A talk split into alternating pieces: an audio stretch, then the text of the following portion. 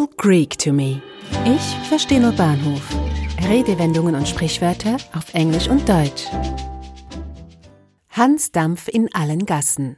Jack of all trades. Gibt es in Ihrem Bekanntenkreis auch einen Hans Dampf in allen Gassen?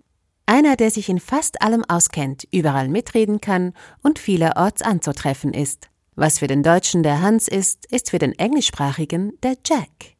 Die Namen Jack im Englischen oder Hans im Deutschen stehen für den Prototypen eines gewöhnlichen Mannes. Beide Namen sind Kurzformen des Namens Johannes, der im Mittelalter weit verbreitet war. Der Ausdruck Hansdampf in allen Gassen wird im Englischen mit Jack of all Trades übersetzt, wobei Trades nicht nur für Handel steht, sondern allgemein für eine Tätigkeit oder einen Beruf. Hans Dampf wie auch Jack sind vielseitige, aktive und umtriebige Gesellen, Generalisten ohne besondere Fachkenntnis, die überall anzutreffen sind und zur Hand gehen können. Wird man als Hans Dampf in allen Gassen oder Jack of all Trades bezeichnet, so kann dies je nach Kontext positiv als auch negativ gemeint sein.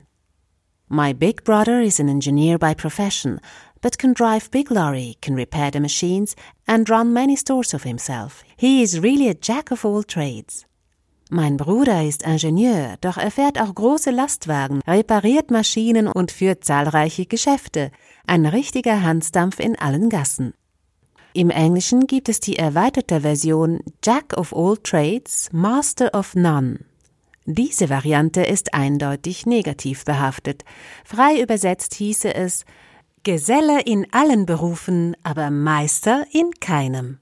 Josh refuses to study one profession. He fails to understand that a jack of all trades is a master of none.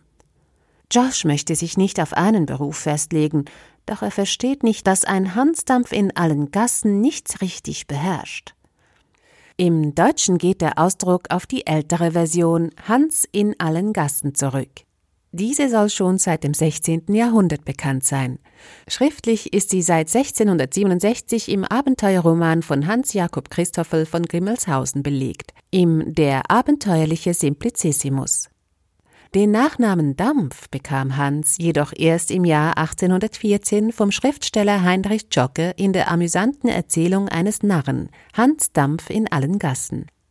Der Nachname Dampf passt gut zum Bild, das die Redewendung vermittelt. Verbreitet sich Dampf doch schnell und überall und bleibt nicht an Ort und Stelle.